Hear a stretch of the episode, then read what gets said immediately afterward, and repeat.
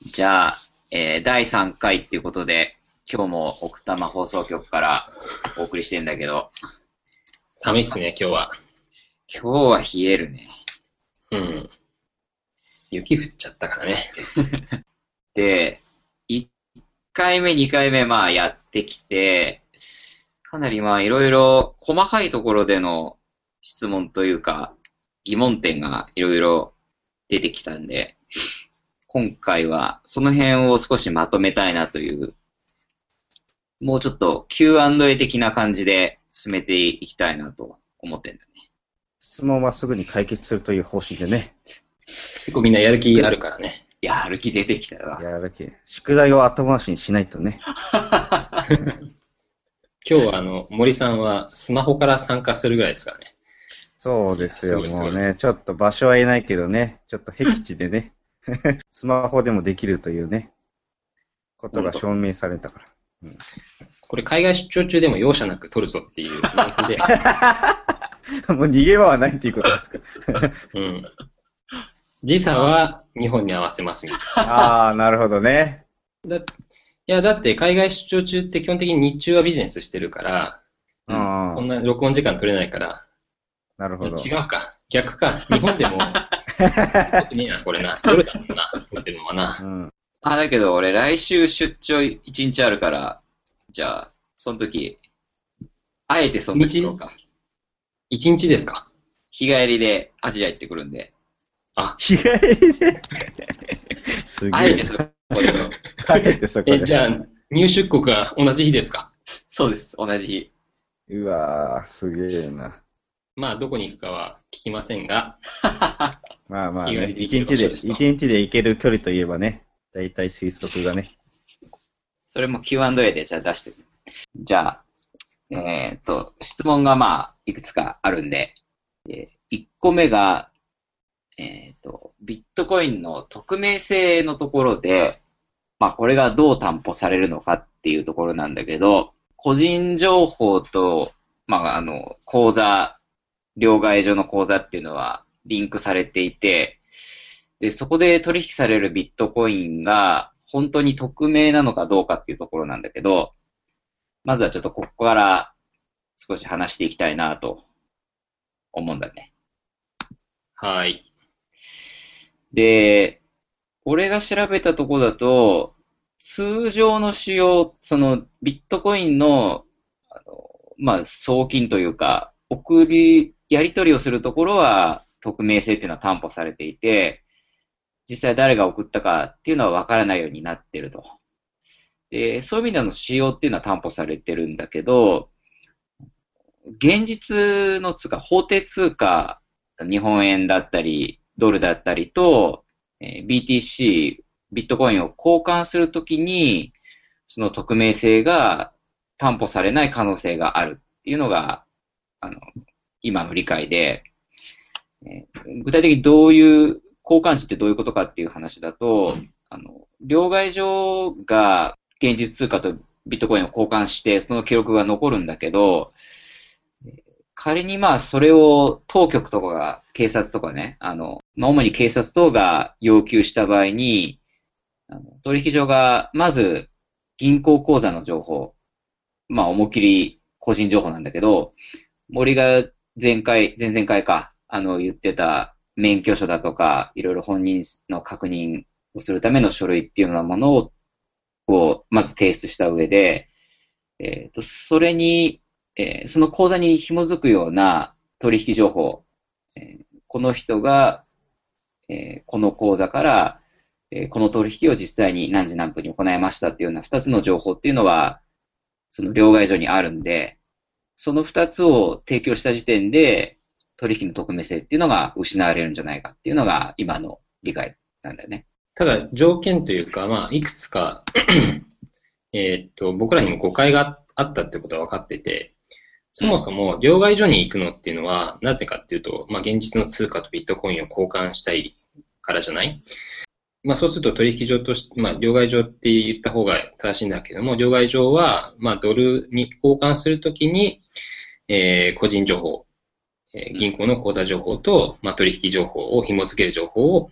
得てしまうということです。えっと、そうじゃないケースにおいて、まあ、例えば、ウォレットを、えー作ります。暗号キーを作りますという時には、必ずしも両替所に行く必要はなくて、自分のローカル PC に、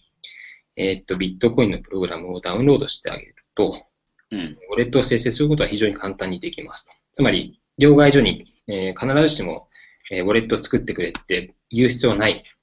自分でウォレットができる。両替所でつなくてもできる。作るのができますと。うん。うん。で、そのプログラムっていうのは、まあ、いくつか、その、仕様に従って作られたプログラムがいくつかあって、アーモリー、ビットコインコアとか、エレクトラム、マルチビットといった、まあ、いろんな選択肢があって、えー、作業は自分でできるんだけども、問題は、そのウォレットを作るときに、自分の PC に、えーっと、ビットコインのブロックチェーンを全部ダウンロードしてこなきゃいけなくて、これにすごく時間がかかると。うんと、今の時点で、えーブロックチェーン 20GB ぐらいあるらしくて、これをす初回にすべてダウンロードしてきて、初めてウォレットの生成に取り掛かれるとういうんことなので、この。ビットコイン、その、ブロックチェーンっていうのは、まあ、具体的に言うと2009年に一番初めにできた、ジェネシスブロックって言われてるような、一番初めのブロックから全部のブロックまってこと。うん、多分それに相当すると思う。まあ、なるほジェネシスブロックっていうと、まあね、猿の惑星みたいな感じだけど、まあ、いわゆるビットコインに関関係するデータベースをすべて一旦自分の PC にダウンロードしてこなきゃいけないと。はいまあ、その2回目以降は、サブのブロックチェーンのデータのみってことなんだけど、そうだね。だから、えっ、と、自分がなんかウォレットを作った時には、なんかオンラインでそのダウンロードするっていうのが結構すぐできたイメージがあったんだけど、それはダウンロードはしてないってことなのかな？それは両替所がすでに、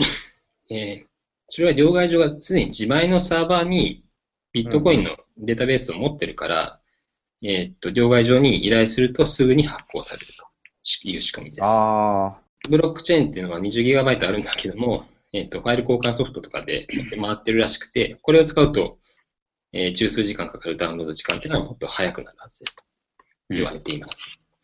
まあ、大体こう、あの、ひまあ僕の例で言うと、大体 Windows の OS のフルインストールパッケージっていうのが大体5ギガから8ギガぐらいあるのね。うんで、日本のネットワークがすごい太いから、うんこ。れダウンロードね、10分ぐらいできちゃう。まあでも、あ。新興国とかだとすごい回線が狭いから、うんこういったあのファイル交換ソフトを使ってデータのやり取りをするケースが多いらしいです。ちなみに、えっと、ビットトレントっていうのは今、デファクトスタンダードになっていて、うんこれを使ってまあ映画とか動画のコンテンツを、まあ、アンダーグラウンドでやり取りするっていうのが今、かなり問題になっている状態です。まあ、要は、一時期のウィニーと一緒のようなもんってこと？そうだね。えーっと、すぐウォレットが欲しい場合は、オンラインでのウォレット開設サービスというのを使います。ただね、そこはね、サーバー上でその、まあ、リアルタイムでブロックチェーンをトラッキングしてるっていうだけの話だから、やってることは、あの、個人でやろうが、オンラインでやろうがあんまり変わらないと。いうことなんだけど、ただ、ウォレットを、えー生成したウォレットをメールアドレスで送ってもらうために最初にこう、えっと、最初にメールアドレス入れなきゃいけないから、うん。そこで、まあ、個人のトラッキングで、まあ、可能、ある程度まで可能になってしまうっていう問題がある。だから、あの、マネーロンダリングとかに使いたい場合は、当然自分のローカル PC で、ウォレットを、まあ、数百個生成して、うんで、そうしてあげれば送金の、こう、なんだろう、マッチポンプで繰り返して、えー、取引のトトランザクションをトラッキングするのが、えー無理になりますと。で、その上で途上国の両替所に行って、現地通貨に換金するとうん。いうことをやってあげれば、えー、まあ、匿名性を利用したマネーロンダリングは十分可能なんじゃないかと思うと。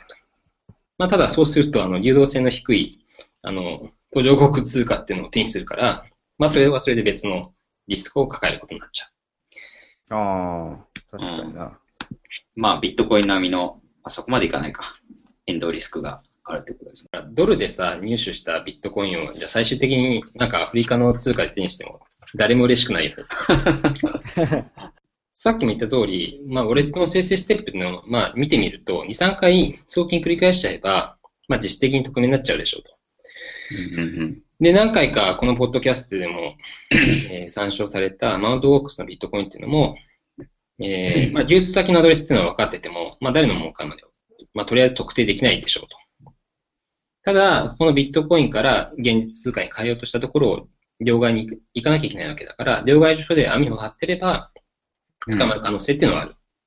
う。うんん。なんでかっていうと、送金先の銀行口座が必要になるから、で、銀行口座に必ず個人、もしくは法人が紐付いてるから、ここから捕まえるってことは十分可能。で、まあ、万が一の例だけど、両替所が銀行口座振込じゃなくて、じゃあ現金で手渡ししますよみたいなことを始めちゃったらば、まあ、匿名性は完全に保たれるでしょうと。うん、まあまあでもこれはね、まあ絶対ややらないよね。うん。なるほどね。まあじゃあそういう意味で言うと、本当にその、両替所が匿名性を担保できるからのポイントで、彼らが当局に対してどれぐらい協力するのかどうかっていうのが一番大事なのかもしれないね。自主団体とか作ってね、うん。やってますよっていうアピールは重要らしいけどね。うん。日本の場合も、なんだっけ、価値、価値記録ぎ事業者協会、JDA っていうのがあって、そこはまあ自分たちの業界のガイドラインなのか、なのかわかんないけど、まあそういうの出してて、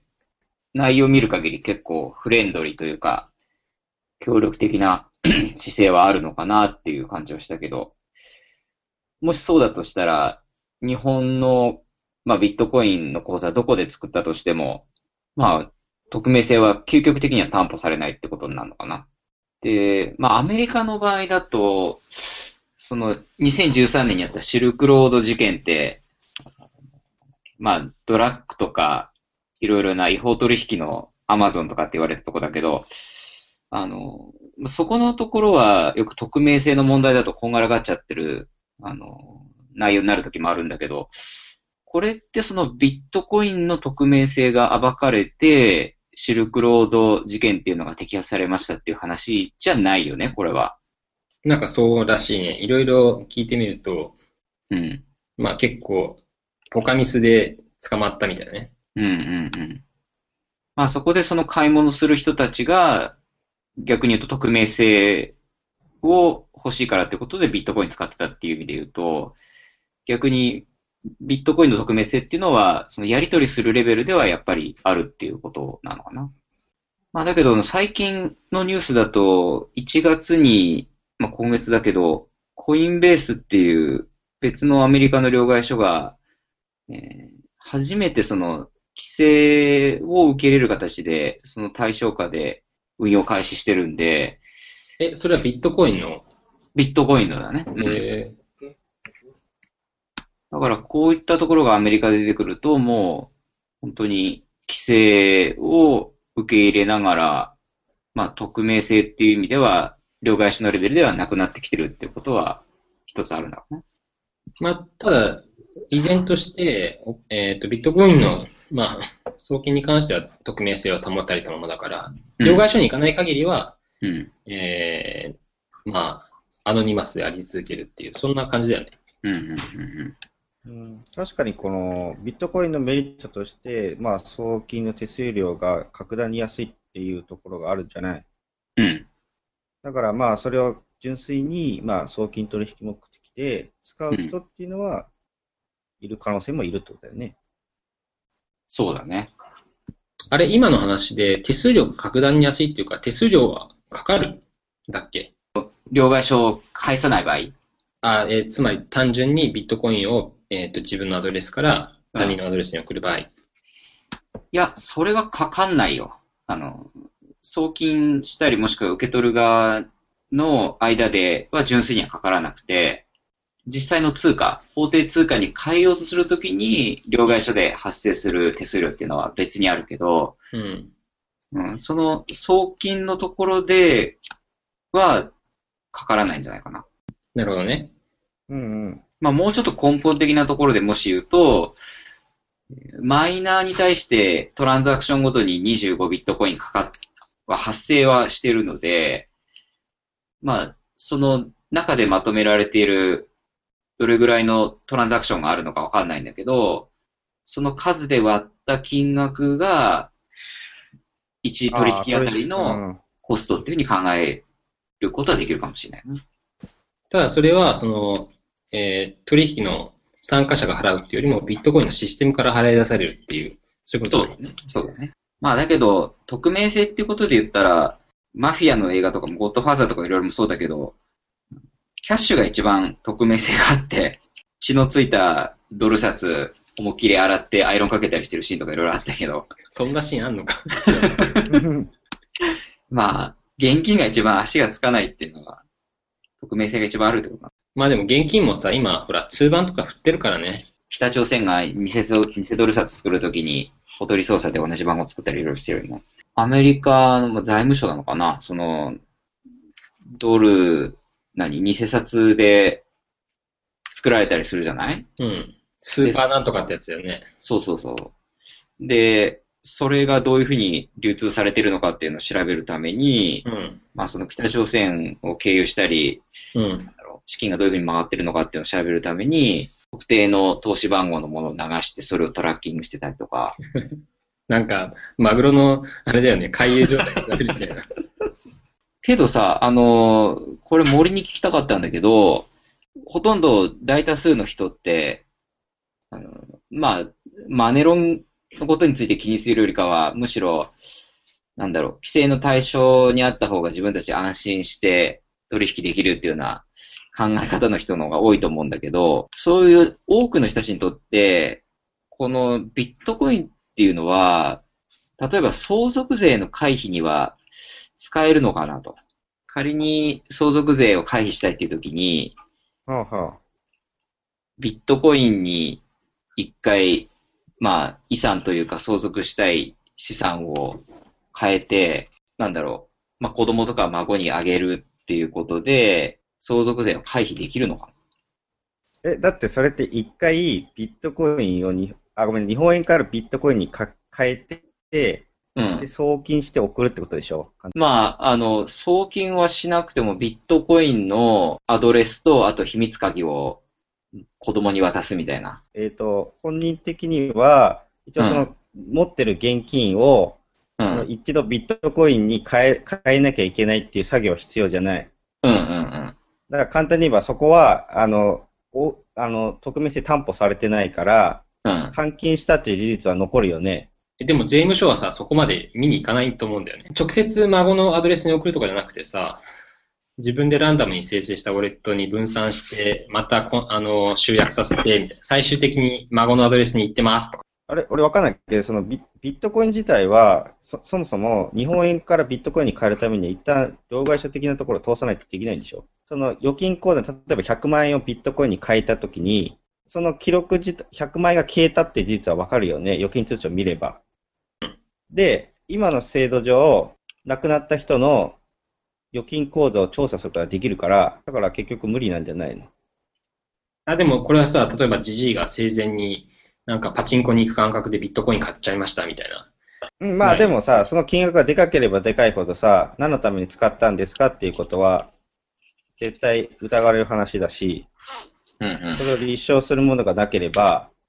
資産隠しということで疑われるよね、ああ、それがビットコインじゃなくて、壺に変わったり、金塊に変わったり。なんでもいいんだけど、結局、その、現金で預けられたもの、まあ、それがその、単数預金だったらわかんないよ、確かに。だけど、まあ、そういう金融資産とか、まあ、なんでもいいんだけど、そういうものに、記録が残るものに関して残ってる、あ、ものがあれば、結局、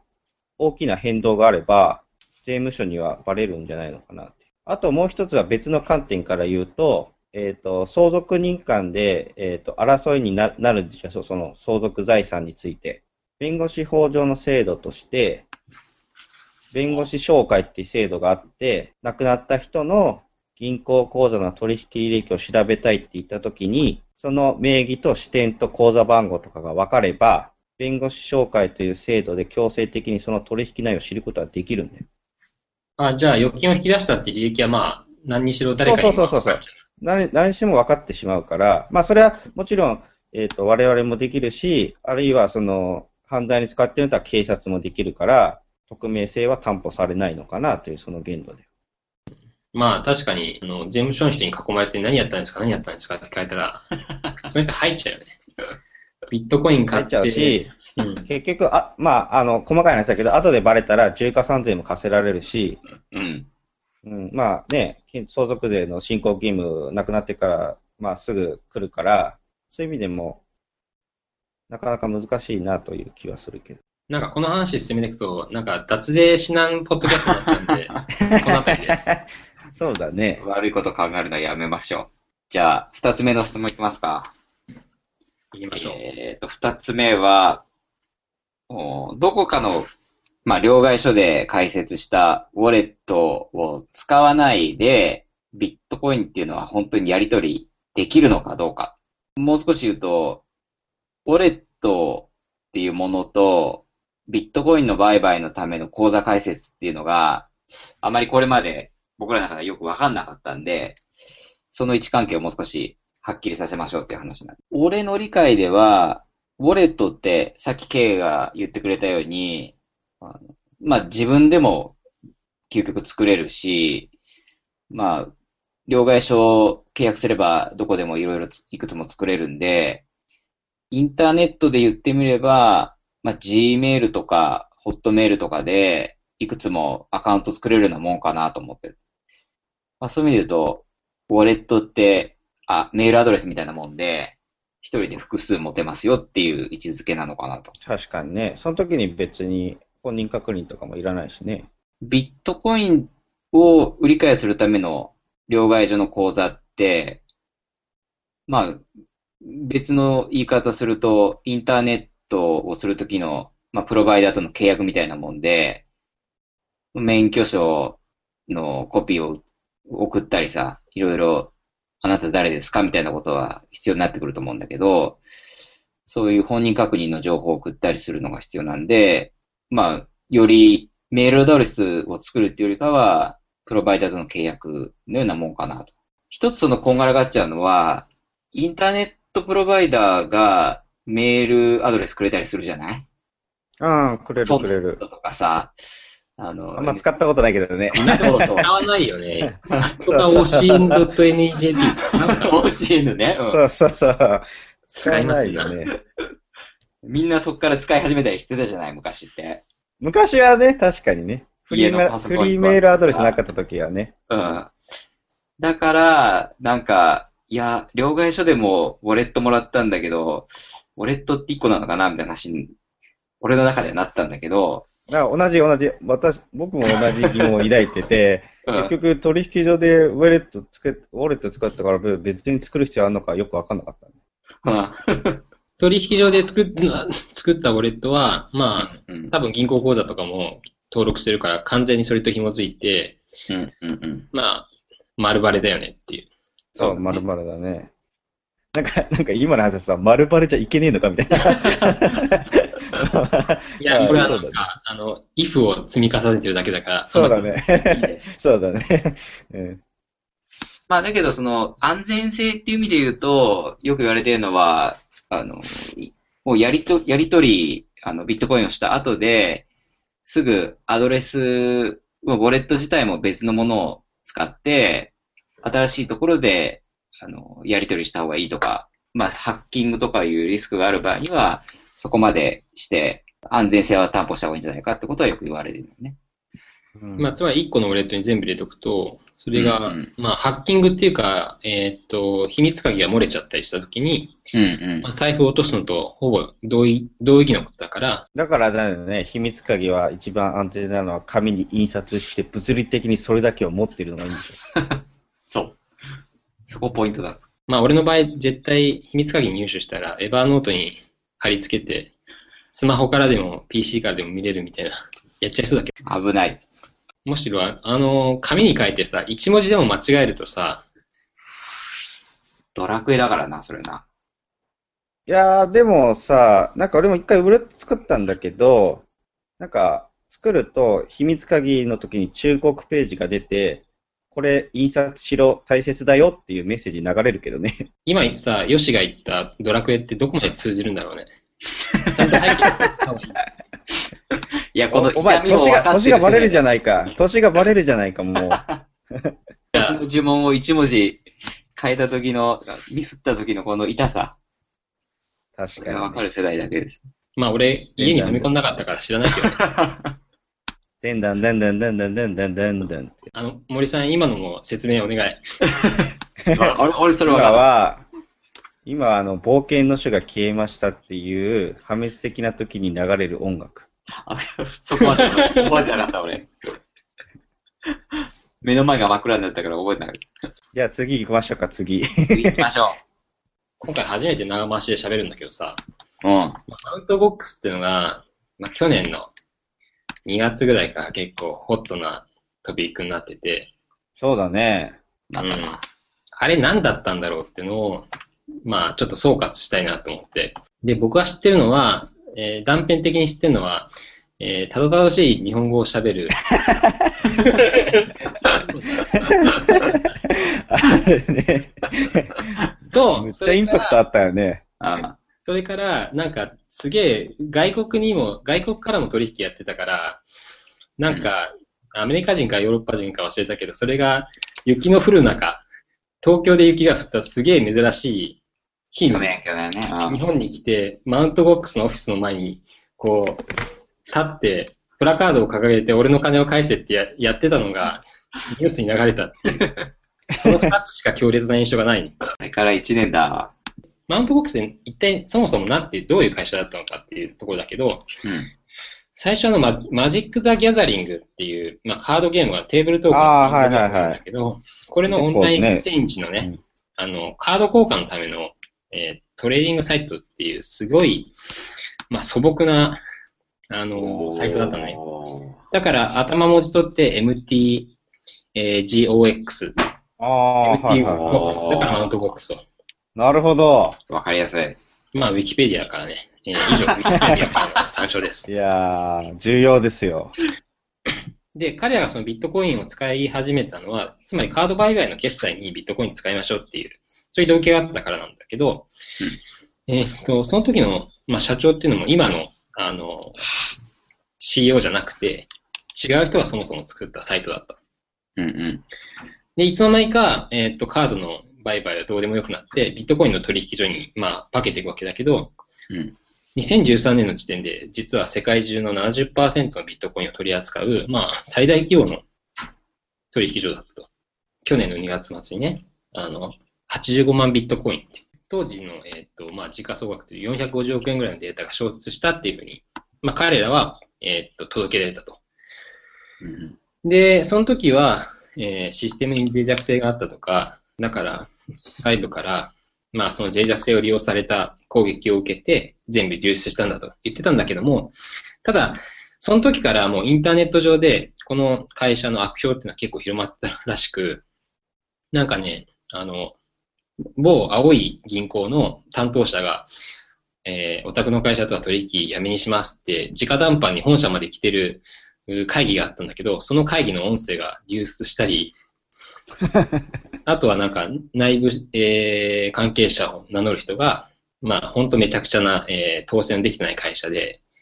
えー CEO も、まあ、クソったれだみたいな、そんな感じの、えーポストをしてね、えーそれがビビットの反反応を受けてました。で、事件の詳細としては、まあ、お客さんの、えっと、ウォレットと秘密鍵のセットっていうのが、まあ、マウントボックスのサイト、データベースに保存されてましたと。で、それが第三者に漏れて、で、別のウォレットに全額送金されちゃったっていうのが、えっと、まあ、一番わかりやすい説明なんだけども、本当はね、このビットコイン、えっと、取引はすべてブロックチェーンで公開されてるから、どこに行くかっていうのは基本的にはネットワーク上でどこのアドレスに送金されたかっていうのはトラッキングできるはずなんですと。うん。うん。ただ、えっと、まあ、さっき、えーマネロンの話が出たように、まあ、送金が枝分かれたりすると、枝分かれしたりすると、まあ、実質的にトラッキングするのは無理になりますと。ヨシンバ、まあ、個人が、えっと、俺のアドレスから流通したやつはどこだって全部、あの、頑張って紐付けて追っかけてたとしても、じゃあその、えー最終的な送金先のアドレスが取引所から 両替所にお金交換しに行かない限りは、網を張る手段ではないですとうん。いう、そんな感じです。秘密鍵をオンラインウォレットに保存してたんだけども、それが丸ごと流出しちゃいましたと。だから、まあこういうことを避けるためには、自分の PC に保存するとか、まあネットワークのハッキング受けそうなところからは隔離するっていったそういう工夫が必要になります。うんただこれも致しかよしで、えーっと、さっき言ったように、まあ冒険の種じゃないけど、一文字間違って保存しましたとか、だからまあ万が一ディスクがぶっ壊れたという時には、えーっと、ビットコイン取り戻せないっていうことは、えーっと、同じですと。うん。まあ、たまに PC 盗まれちゃったりさ、あの、電車の網棚に置いたまま電車降りちゃうとかあるじゃない。そういう時には、もう、えー取り返せませんっていうのは同じです。で、最近、あの、ちょっと笑っちゃった事例っていうのは、ビットコインの黎明期でまだマイニングがすごく個人の PC でも簡単にできた頃に、うん。あの、頑張ってマイニングしたお金っていうのを忘れたまま PC を捨てちゃいましたと。うん。で、最近になって、そういえばニュースでやってるね。で、自分の持ち高計算してみたら数億円あるんだけど、うんじゃあその、えーウォレットを保存した PC はもう捨てちゃったっていう。そんなことで、あの、すげえ悔しがってるっていうケースもあったらしいよ。確かなんかハードディスク捨てちゃ捨てちゃったってやつだよね。そうそう、なんかね、ゴミ捨て場に捨てちゃったらしくて、そうそうそう。でそいつを探しに行ったら、ゴミ処理場の人に止められたって。諦め諦めきれない彼はなんか、それをゴミ処理場のゴミを全部こう、より分けるのに必要な人を雇おうとしたらしいよ。ええまあね、それコストかける意味あるからね、確かにね。まあね、そそれでねれ、土地買っちゃえばいいんだよね。その瞬間に。なるほどね。でもそれ、見つかるリスク、見つからないリスクもあるからな。いや、見つかってもさ、雨ざらしだぜ、ハードディスク。復元できると思えないね。ああ、そうかそうか。そのリスクもあるのか。その、秘密鍵どうやって保存するかって話なんだけど、あの、う日本の両替所じゃなくて、全然、なんだろう、アメリカなのかな？その海外の両替所でウォレット作った時に、あの秘密鍵がまあ出てくるんだけどさ、で、それを、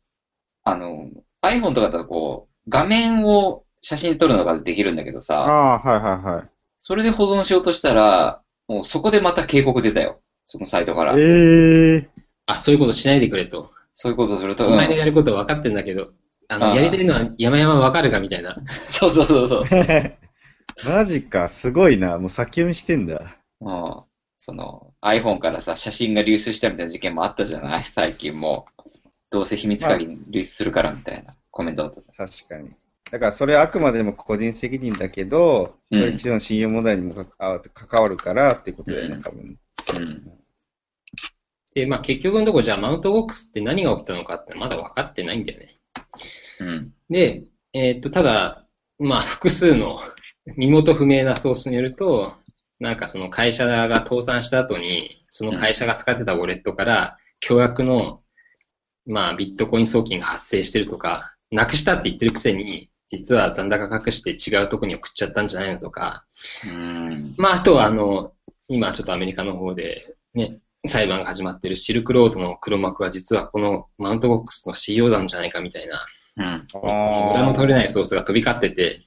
そういうソースもあるんだ。なるほど。うん、あの、しかも多分日本のメディア全然追っかけてないからさ、うん。まあそうだね。何もわかんないんだよね。週刊誌すら追っかけてないからね。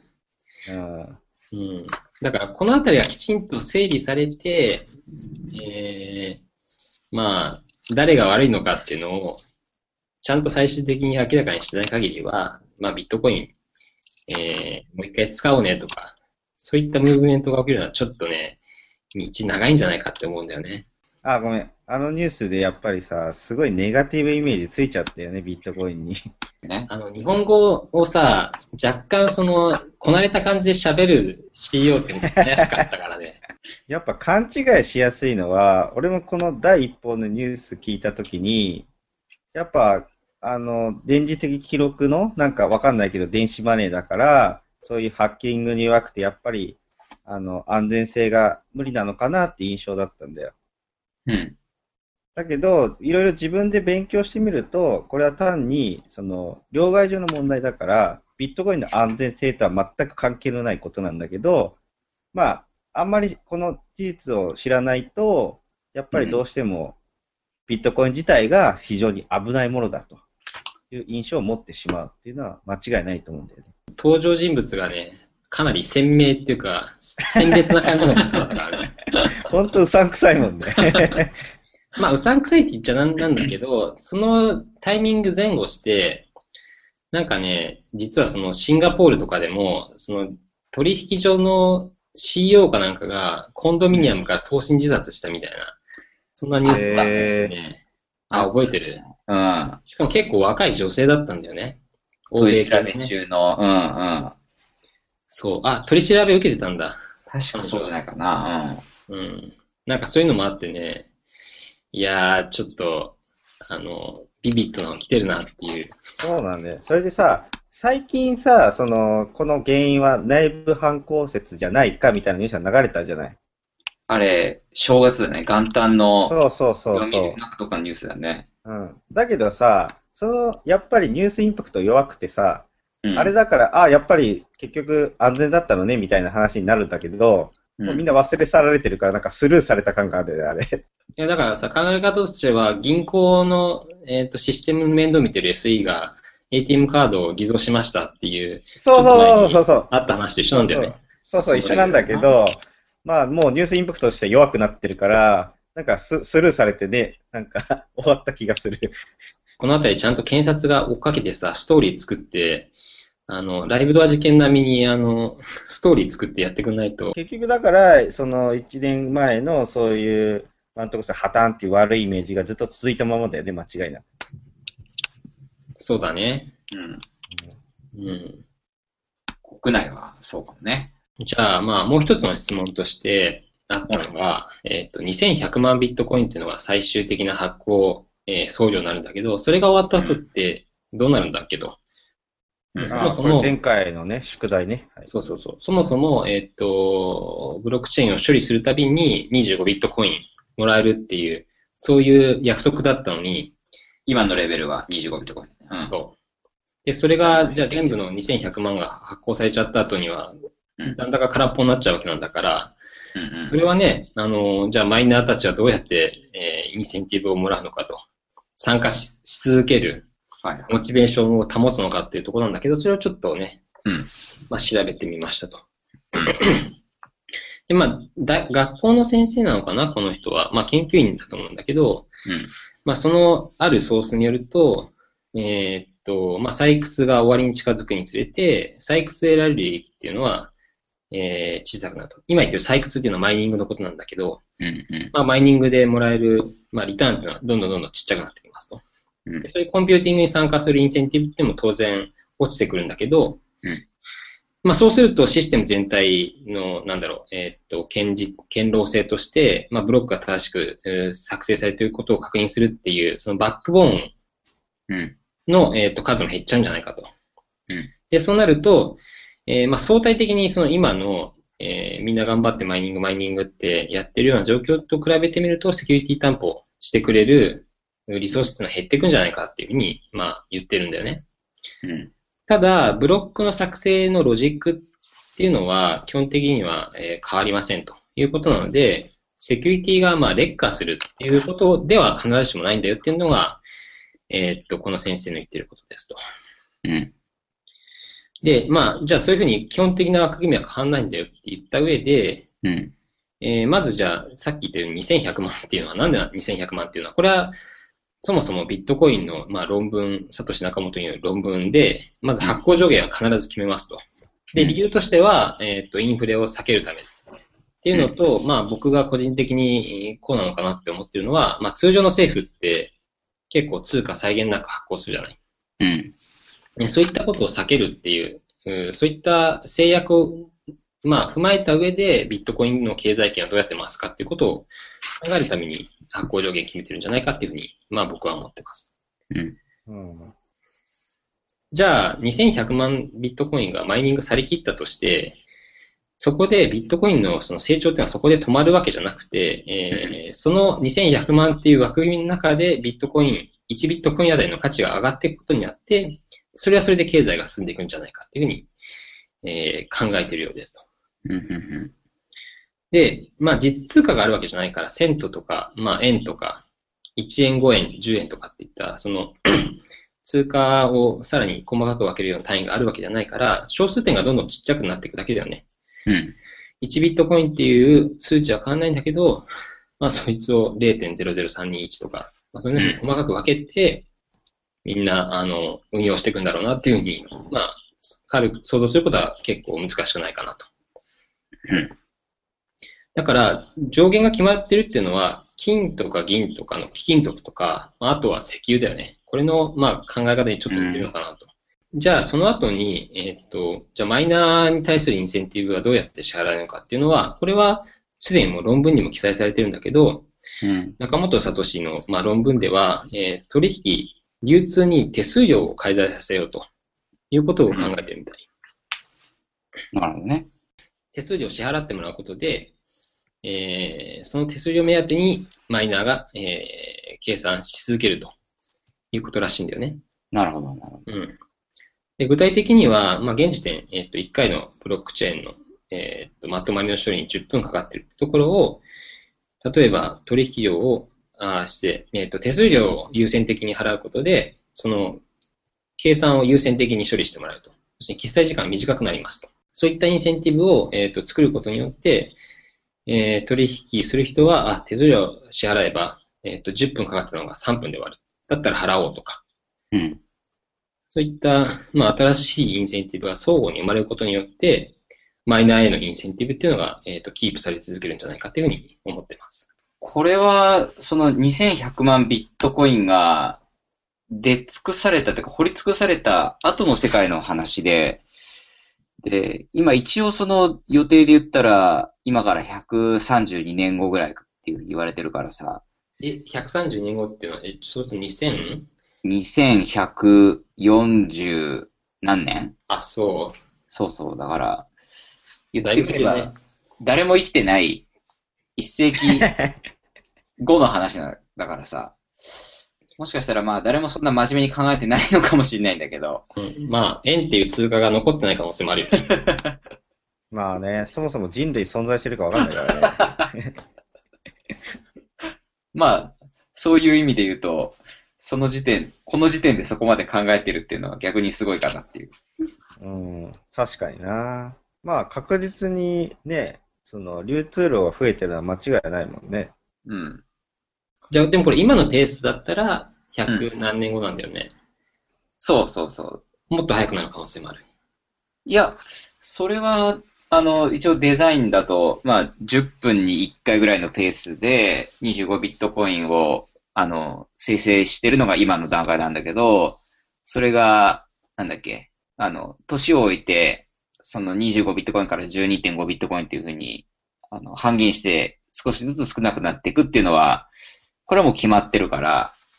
ああ、はいはいはい。なんか核燃料、使用済み核燃料の半減期みたいだね。最後どこでビットコインが掘り尽くされるかっていうのはもう、計算上は決まってる話なんだよね。ということで今日も、なかなかいい話だったね。結構ね、あの、必死こいて勉強したらね、分かったことはいっぱいあったよ。やっぱこの宿題、出た宿題をしっかり考えるみたいなのは、やってこなかったけど、今になって、ああ、やっときゃよかったなと思うけど、いいね。そうなんだよ。これね、なんかいいことはね、疑問に思ったことをすぐ忘れてしまうからね。と取り残されて終わっちゃうんだよ。すぐ処理しないと。いやいや、なんか今日も、かなり確信をつく質問、質問ばっかりを答えれたから、まあよかったな。そうだね。やっぱ結構、マウントブックスの破綻って結構何だったのかなっていうところが結構自分も興味あったから、うん。今日の話を聞いて非常に良かった。こんな状態で、実は僕はまだ、ウォレットを開設してないっていうさ、まだビットコイン童貞なんだよね。あれでしょ？その、匿名性をいかに確保するために研究してるんでしょ？まあ、どっちかというと技術的な観点の方が面白いからね、これね。いくら儲かったかは全然もういいとして。うん今、ブロックチェーン全部ダウンロードしてる最中だからな。もうちょっと時間かかる。これスマホとかでダウンロードしたらさ、月額上限引っかかるよね。まあでも、でもそのうちあの、アップルがさ、うん。出すよ iPhone 次のバージョンでは、マイニングができますみたいな。あなたの手にもビットコインよみたいな。出してほしいね。まあでもさ、アップルだけじゃなくて、まあいろんなさ、そのテクノロジー、え IT テクノロジーのジャイアントが、うんまあ。絶対手出してくるよね、こういうところは。そうだろうね。ちょっと値段が値段で、前回の話もそうだったけど、あ、値段っていうのは？あの、1ビットコインあたりの価格？うん。うん。鶏が先か卵が先になっちゃうかもしれないけど、うん。うん。もうちょっと下がってくればいいのかな、値段は。あもうちょっと上がってくれれば、上がってくれればってことでね。インセンティブが。ユーザーが増えてきて、ね、うん。うんアプリが開発されたりとかいろいろ出てくるのかもしれないね。まあ次回以降はね、そういったところもいろいろね、調べていきたいよね。いいですね。うん。じゃあ、そんな感じでいいですかね。今いいです。回は。いいです。若干僕の声が聞きづらいのは、まだ喉が腫れてるからです。次回大丈夫だな。大丈夫。花粉し、花粉が来ないことに、今年は。まだ大丈夫だ。うん。じゃあ、ということで、以上、マウント、奥多摩からお送りしました。マウント奥多摩からね。じゃあ、僕らは破綻しませんから。内部反抗していたらね、わかんないけど。まあ確かにね。